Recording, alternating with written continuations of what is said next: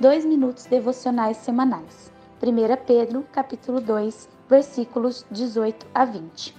Após dar orientações acerca do proceder diante de não crentes e autoridades, Pedro toca em outro tipo de relação interpessoal, que, mesmo entre cristãos, constantemente é fonte de desavenças e murmuração, a do trabalhador e seu senhor.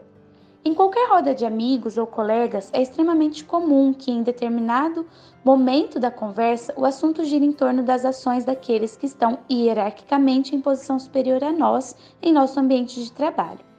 Na mesma frequência, ouvimos ou até mesmo contamos experiências que mostram que essa relação é constantemente conflituosa e que muitas vezes nela existe um abuso de poder onde os mais diversos tipos de humilhação são colocados sobre os ombros daquele que possui menos poder na relação.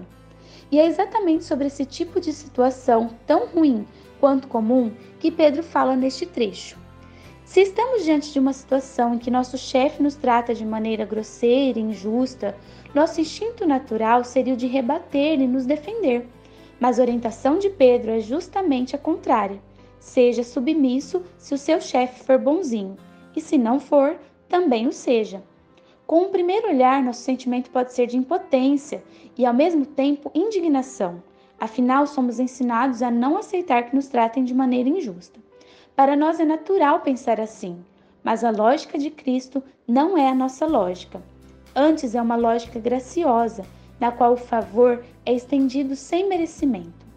Isso fica claro na continuação do texto, em que Pedro diz que é grato que soframos injustamente, motivados pela consciência que temos para com Deus, ou seja, a consciência de nos abster de termos tratamento justo aos nossos olhos para oferecermos a mesma graça que um dia nos foi estendida.